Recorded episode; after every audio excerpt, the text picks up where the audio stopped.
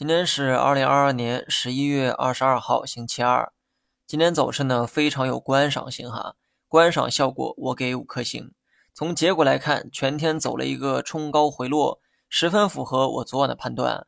不过呢，我可不敢邀功哈，走得如此惊心动魄，岂是我能预测出来的？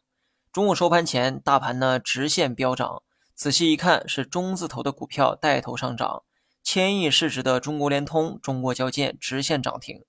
问题来了，中字头为何突然暴涨呢？看了新闻啊，才知道原来是专家觉得国企的估值太低了，远低于市场平均估值，建议搞一套符合国企特点的估值方法。好家伙，难怪中字头会集体大涨。不过这个新闻呢，一大早啊我就看过了哈。可市场为何等到中午才出现大涨呢？稍加思索之后，我就有了答案。背后的这个道理啊，跟老子教育孩子呢是一模一样。那么，作为男孩，小时候应该都有被老爸揍屁股的惨痛经历。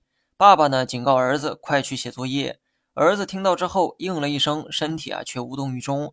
于是呢，老爸举起拖鞋走到跟前，感受到威胁的孩子这才屁颠屁颠的打开了作业本。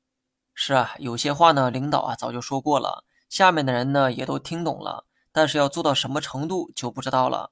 直到看见那抡起的拖鞋，才明白该怎么做。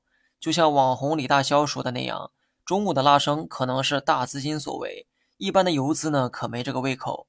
讲了这么多，你可能会问，那中字头的股票是不是可以买了呀？对此呢，我的答案是：你认为在棍棒的威胁之下，孩子的成绩真的会好转吗？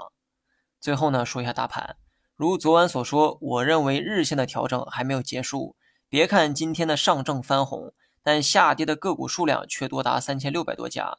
所以短期继续按照调整预期就好。